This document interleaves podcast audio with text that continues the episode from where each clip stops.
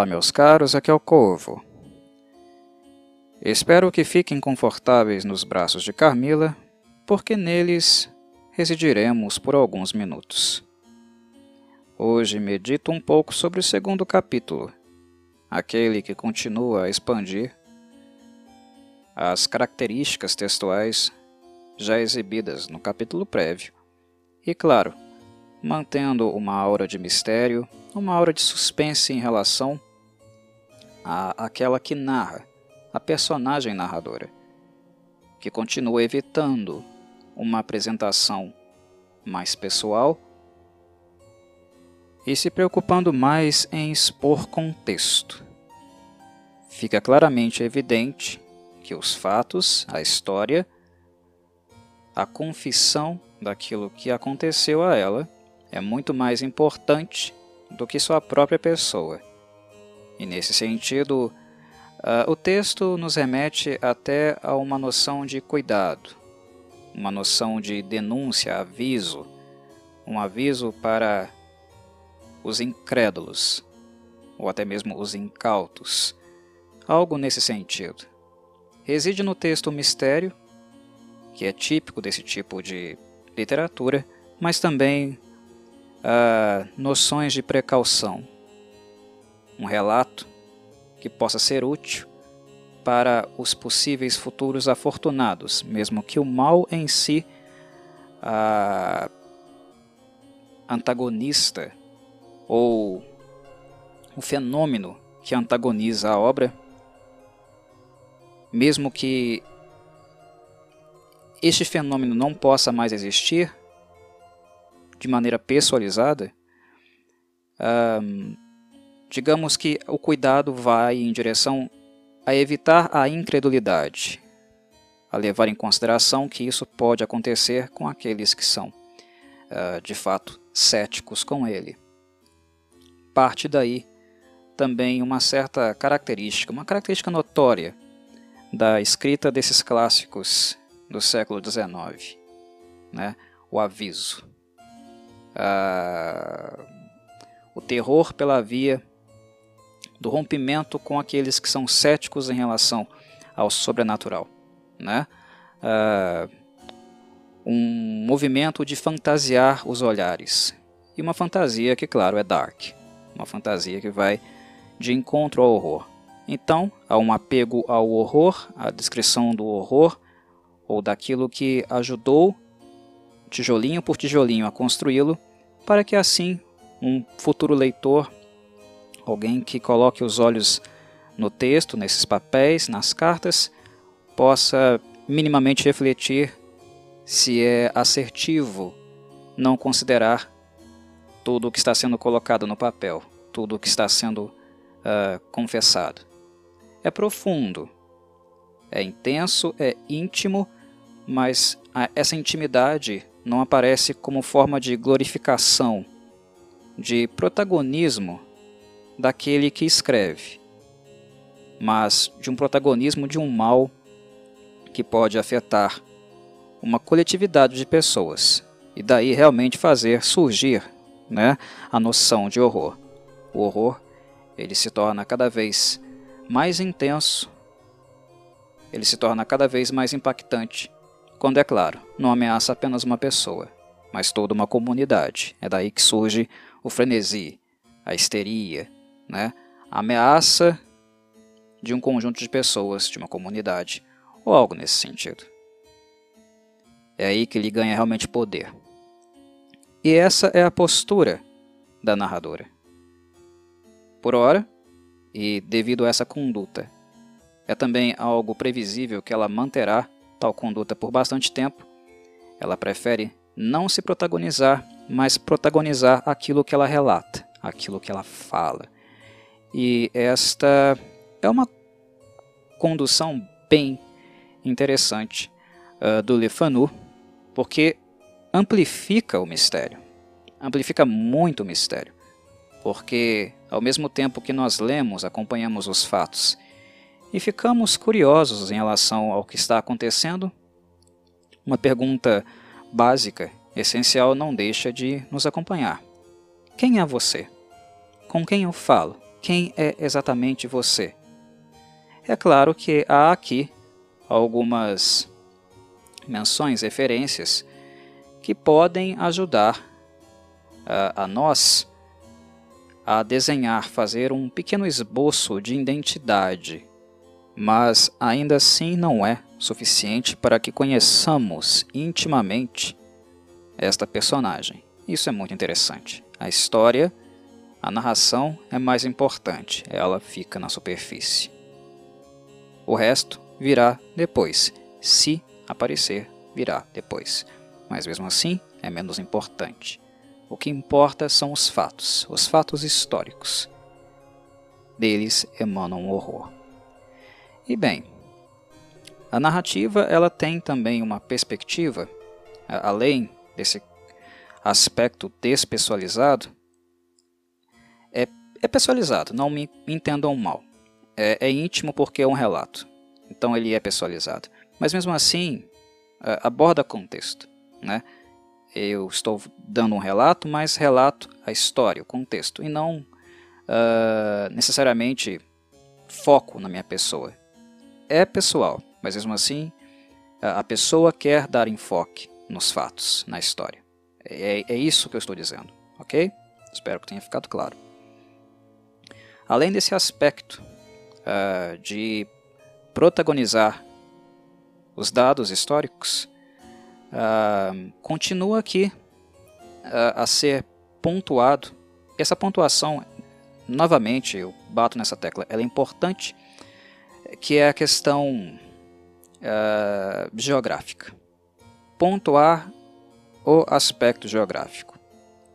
Carmila é muito geográfico.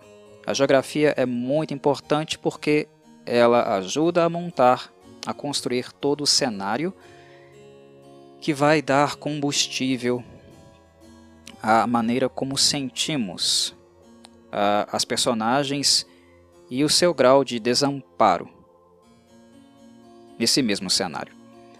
Uh, no comentário sobre o primeiro capítulo, eu já havia falado sobre espaços, ambientes ermos e, claro, históricos, pertencentes a uma outra época que é uma época onde informação, ajuda, acessibilidade também não era regalia de ricos, embora os ricos pudessem uh, ter maior acesso a tudo isso graças ao seu dinheiro, óbvio. Mas uh, mesmo assim não era algo muito facilitado, levava tempo, uh, não era algo tão automatizado, lógico, estratégico ou simples de conseguir em pouco tempo. Grandes deslocamentos serão feitos. E no caso aqui, onde a história é ambientada, onde Carmila se desenvolve, é um espaço ermo. E essa noção do ermo, e ermo em relação a outras pessoas, em relação à ajuda, informação, socorro, uh, a comentários, né? É muito importante para a estética do cenário que está sendo construído, que é um cenário gótico. A Carmila, e esse capítulo deixa isso muito claro, né? vai fundir suas bases. É, o texto é completamente enraizado em teatralidade gótica. O que nós vemos aqui é uma encenação, são falas muito bem colocadas, um texto muito estruturado, com classe e refino, que nos remete à posição social que as pessoas envolvidas ocupam, no caso, uh, mais acentuadamente aqui, a narradora e seu pai, ocupantes, uh, donos do Schloss em questão, da casa de campo, uh, mas também outros envolvidos, porque mesmo uh, os antagonistas da obra também, uh, em tese, descendem de uma linhagem nobre. Uma linhagem, é claro, muito mais maldita, mas ainda nobre. Né? Então, esse refino e essa noção do ermo, da possibilidade de estar com completamente desamparado, mesmo sendo alguém de classe social elevada e que poderia ter recursos que pessoas pobres uh, não teriam, uh, é, é, algo presente aqui e ajuda também a ambientar é, esse espaço que é um palco. Há uma noção teatral, cênica em questão, as colocações são muito, muito cênicas, mas também estética. Schloss, a casa de campo, que não é apenas uma, já que tem mais de uma, né? Ah, o Schloss do general Spielsdorf é, é, o contato mais próximo, o ponto ah, de sociabilidade, de possibilidade de socialização mais próximo, mas entretanto ele é muito longe também, ele está muito longe também. E é claro, as ruínas dos Karnstein. Uh, esse é o cenário. O resto, fora esses locais muito distantes entre si, não tão distantes assim, mas distantes para uh, os padrões daquela época, né? de viagens a cavalo e coisas do tipo, o que nós temos é um espaço rural, a, a estrutura já gótica dos, das casas de campo, dos schloss, e as, a floresta. E aqui nesse capítulo uh, vem, cai como uma luva, né? A noite, o luar, uh, muito contemplado, apreciado por uh, Madame Perridon, Mademoiselle de La Fontaine, e também a névoa, que dá, nos dá uma sensação, né? Uma noção de espaço frio, né? De algo ameaçador, uma aura de mistério no ar. É estética. É uma estética gótica, que é acompanhada de falas, de colocações, de posturas muito cênicas, muito eh, levadas, narradas com sentimentos à flor da pele. Tudo isso é uh, retratado pela protagonista à flor da pele. É, é uma, um tipo de leitura, um tipo de abordagem muito imersiva, muito, muito gostosa de ler realmente. E bem, uh, o preâmbulo aqui, uh, o que nos é apresentado inicialmente é um cenário, um cenário, na verdade, que, que vem à tona, vem à luz graças à carta do general Spiersdorf, uh, e naquela carta reside o resumo de uma história que é uma história que se repete. É um ciclo repetitivo, vicioso, típico uh, das histórias dos seres com características parasitas, que são os vampiros. Um parasita tende a repetir processos. Basicamente, essa é a essência do parasitismo começar um processo, parasitar, quando não há mais nada a ser feito em um organismo, ir para outro. Parasitar outro organismo, mas com a, o mesmo tipo de comportamento, o mesmo tipo de processo. Vampiros são parasitas. Ah, isso é, eu creio que é bastante perceptível. Enfim, a carta do general Spiersdorf é o resumo. Uh, embora nós, leitores, a princípio não saibamos disso, é o resumo de um processo, que é um processo que supostamente aconteceu várias e várias vezes e vai acontecer mais uma vez. E Carmila nada mais é do que uma ampliação daquela carta, uma ampliação daquelas percepções, daquelas dores, daquelas angústias, uh, mas na ótica de uma sobrevivente. Uh, no caso, a, a, vítima do nefasto acontecimento, do triste acontecimento, uh, não está aqui para falar, não está aqui para dar uh, seu respaldo ou precaver os incrédulos, como a nossa narradora está fazendo. Mas, como sobrevivente, ela pode fazê-lo. Uh, então, esse é o algo a mais que o livro em si oferece, além da ampliação da percepção da carta, que é um resumo desse processo repetitivo, desse ciclo de repetição, é uma percepção rica, importante e valorosa porque uh, parte da, da pessoa que sobreviveu. Talvez da única pessoa que sobreviveu. Uh, no caso, uma jovem, uma mulher, uma jovem mulher, que é, uh, para aqueles que conhecem a obra, o alvo predileto da antagonista em questão. Então, esse é o pulo do gato, esse é o, o aspecto de valor do livro. A ampliação da carta do general Spearsdorf, no qual relata uh, os tristes acontecimentos uh, de sua filha Berta Reinfeld. Ele não se alonga, porque ele prefere tocar neste assunto pessoalmente com o pai da, da narradora, em um encontro futuro, que precisou, é claro, por questões de, de luto, enfim, a filha dele morreu.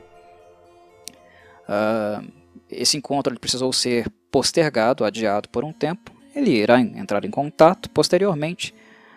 Uh, mas, enfim, é um relato de como a inocente, pobre filha, amada filha, uh, caiu em desgraça, de certo modo também em virtude uh, do pai ter aceitado, acolhido uma suposta alma inocente, inocente como ela, mas que no fundo não era, até porque o elemento também do vampirismo, um dos elementos do vampirismo também importante é a dissimulação, pelo menos do vampirismo clássico, né? Ah, camuflar-se é uma característica que existe tanto no vampirismo clássico como no vampirismo moderno do, do, do século XX, né, no outro paradigma, paradigmas mais recentes. A camuflagem é sempre um elemento importante. Mas a, a dissimulação era muito utilizada ah, em textos clássicos, porque é como o parasita, o malfeitor ou malfeitora, se aproxima de modo a ganhar a confiança do seu alvo, é, daquele que deseja, ganhar confiança, se aproximar e passar a manipulá-lo de alguma forma até que seus objetivos uh, sejam atingidos. No caso, sugar. Sugar nem sempre com o sujeito, a vítima, consciente disso. Né? Esse é um elemento interessante, muito interessante, de Caramila não é a primeira vez que é explorado, é claro, né, esse aspecto, esse traço, nós já podemos uh, encontrar anteriormente lá no, em A Morta Amorosa, mas é um traço que o Lefanu está utilizando aqui, que é muito interessante. Esse conceito de estar sendo sugado, drenado, acreditar-se doente, e sem saber exatamente que o malfeitor está ao seu lado aquela pessoa que você mais confia, ou uma das mais que mais confia, que abre o seu íntimo, né? O que acontece com as jovens que encontraram Carmila, uh, aquela pessoa que você abre seu íntimo, uh, revela seus desejos, ansiedades, né? sonhos, é justamente aquela que está bebendo desse cálice, desse cálice de sentimentos, mas de maneira a utilizar de todo esse conteúdo, utilizar todo esse conhecimento para se aproximar e drenar a vítima, né, a pessoa, é, sem que esta perceba e, claro, as pessoas ao redor também percebam. A pessoa vai definhando, definhando, definhando, até encontrar a morte. E aí a parasita, né, o vampiro maldito, salta procura por outra, uh, por outro alvo, né? Por, por, uma nova vida para sugar. É, é, exatamente o que acontece com a Berta Reinfeld. E uh, a princípio, uh, pelo menos existe essa percepção na carta, o general Spearsdorf se torna consciente do fato, mas uh, se torna consciente do fato quando já era tarde demais. E a maneira de escrita a maneira como ele coloca tais ideias e percepções no papel, são de um nível metafísico. A forma de colocar, a maneira de se expressar, parecem oriundas de uma mente perturbada, que passou por algo muito muito difícil, muito duro, o que de fato é verdade, né? O que aconteceu com a Berta, a perda da filha, é um motivo de luta, é um motivo suficiente para perturbar a mente de um ser humano. Uh, e, e, talvez por isso, né, a leitura da carta pelo pai da narradora e pela própria narradora coloquem-nos na posição uh, de incredulidade, né, de, de não compreensão do que de fato o general quer comunicar, embora ele tenha feito isso de maneira muito, muito resumida. Ele não entrou em detalhes, né? É, mas é, é, o senso comum nos coloca é, na postura de questionar o grau de sanidade da pessoa, como ela se encontra mentalmente para colocar palavras tão metafísicas, né, falar do mal, uh, se referir à doença, suposta doença, né, que a filha acabou uh, sucumbindo com aquelas palavras, palavras que denotam a presença de, uma, de algo, um ser maligno. Né? Então, o que aparece aqui é o ceticismo, é a incredulidade e uma análise, uma avaliação única e exclusiva das capacidades mentais, emocionais da pessoa enlutada naquele momento. Né? No caso, o general Spiersdorf. É essa a interpretação que é feita, quando na verdade tudo que está sendo colocado ali são expressões realmente literais e condizentes. É, é, são palavras não de um fanático, não de um de uma pessoa que se apega a misticismo ou algo nesse sentido.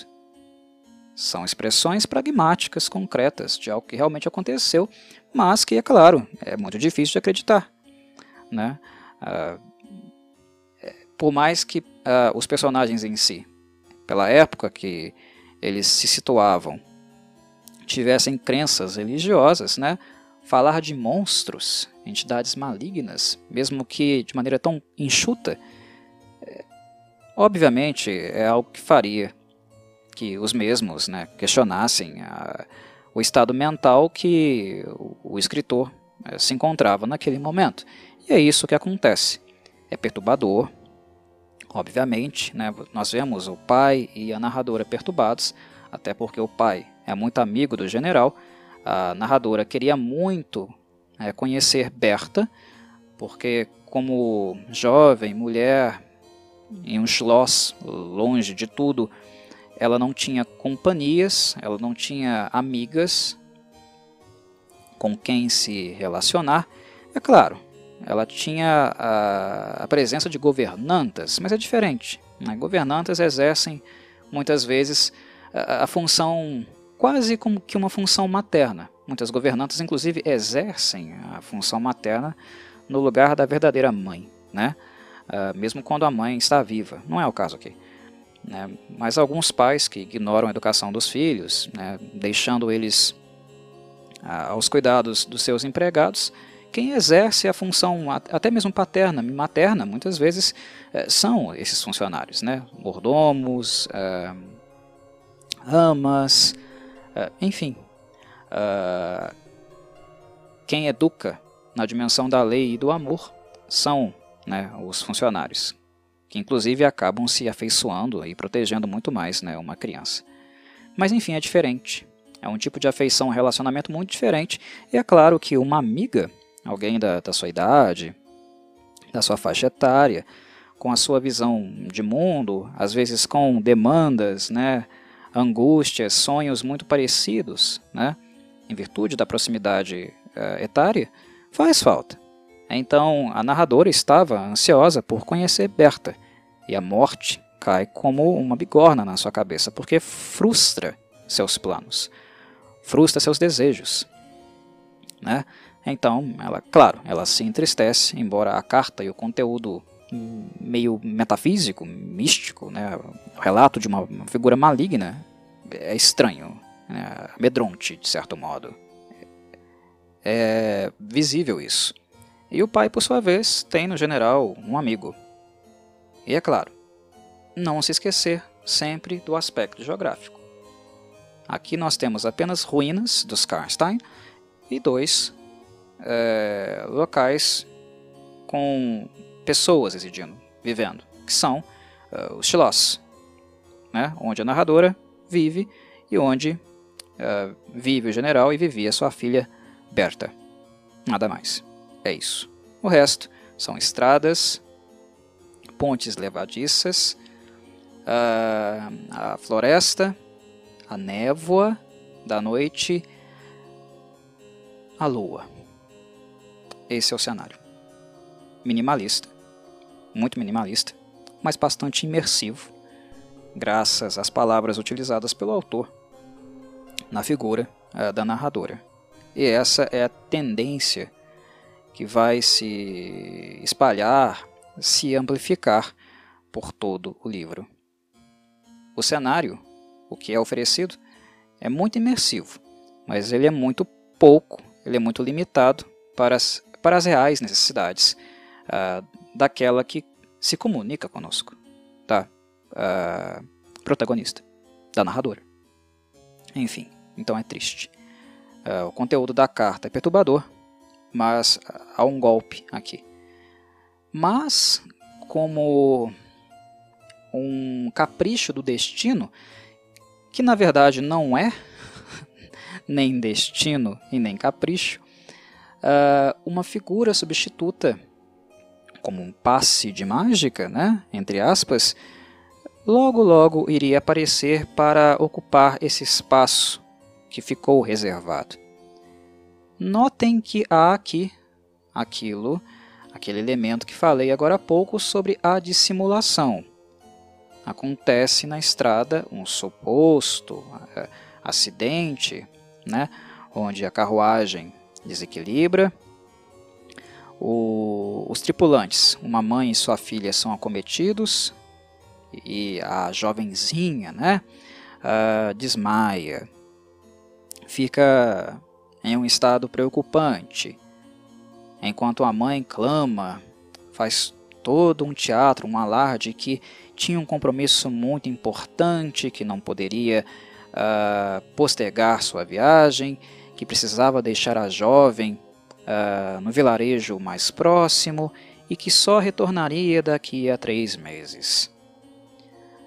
Na medida em que o pai e a narradora que inclusive dá um passo à frente e pede: Pai, deixe a jovem ficar aqui, no intuito, na intenção de substituir a figura de Berta, o que é até um pouco insensível, né?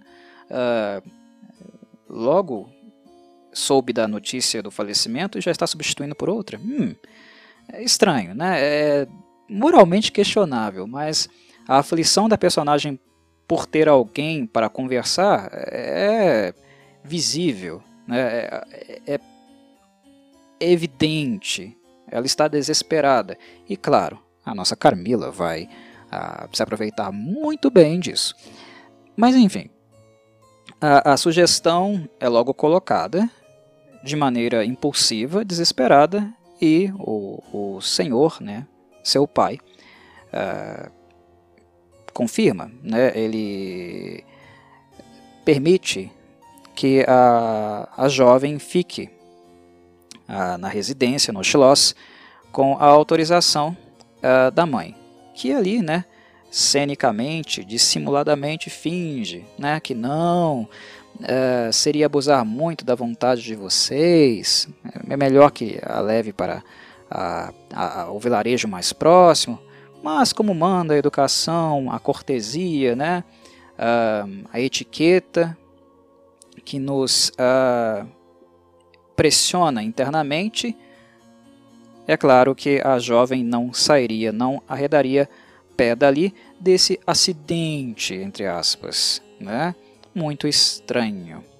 E na medida do momento em que a mãe claramente atinge o seu objetivo, notem como o Lefanu no texto relata uh, por meio do, da observação da narradora, uh, como o comportamento da mesma mudou. Não foi algo que o pai percebeu, mas observando, uh, tanto de perto como depois de maneira distante, quando a mãe se retirou com o pai para conversar com ele, um pouco mais afastado, em particular, nota-se claramente como o semblante, a postura, aquele suposto uh, padecimento em relação ao estado que a filha tinha ficado, tudo isso desaparece estranhamente. Embora seja uma personagem muito jovem, muito ingênua, nossa narradora, a, aquela que fala, uh, tem essa qualidade. Uma qualidade de alguém que observa muito bem os seus arredores. Ela percebeu isso, o que de fato é muito, muito estranho. E é justamente esse elemento que nos leva né, a, a já ter uma sacada, uma sacada prévia, de que aquilo ali certamente uh, uh, poderia ser fruto de uma encenação, uma dissimulação, uma tentativa de uh, despertar no outro caridade, piedade, né, um pouco de empatia, que, claro, serviria muito aos princípios, aos objetivos da senhorita que está nesse momento, se é que está realmente, né, desacordada. Inicia aqui, novamente, a mesma história que foi nos apresentada resumidamente na carta do general Speardorf. É isso e nada mais. É o que veremos a seguir no decorrer da obra. Abraço a todos e saudações, Corvides.